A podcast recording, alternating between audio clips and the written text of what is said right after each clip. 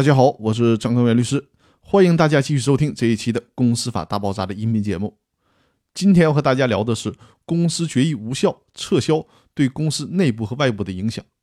我们已经花了不少期的时间讨论公司决议无效和可撤销的诉讼问题。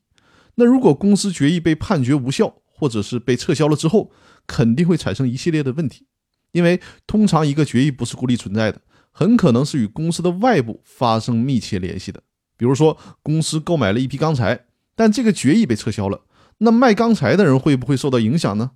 为了明确这些问题，最高法院在《公司法司法解释四》的第六条对这个问题做了说明。针对这条司法解释的理解，它的含义就是：如果公司决议被认定为无效或者被撤销，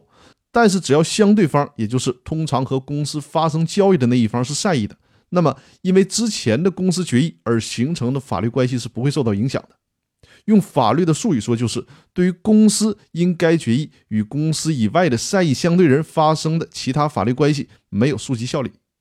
但对内部来说是有效的，也是有溯及效力的。说的直白一些，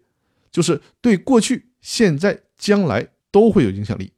举个例子，大家就会明白了。比如说，公司股东会决议给公司高管王大拿年薪三百万，而且已经按照这个标准支付了一个月的时间了。但是其他股东发现这个决议在程序上有瑕疵，比如说章程里面规定这种情况王大拿应该回避表决而没有回避，所以说呢，其他股东提出了撤销这个股东会决议的诉讼，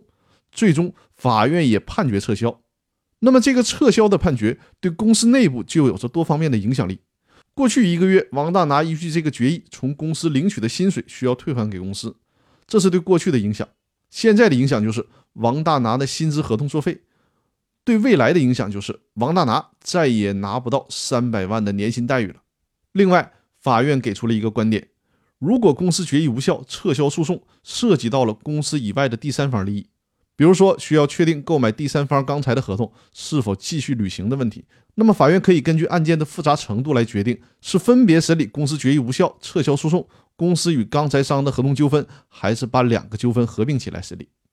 那以上呢，就是对公司决议无效撤销对于公司外部和对于公司内部的影响问题。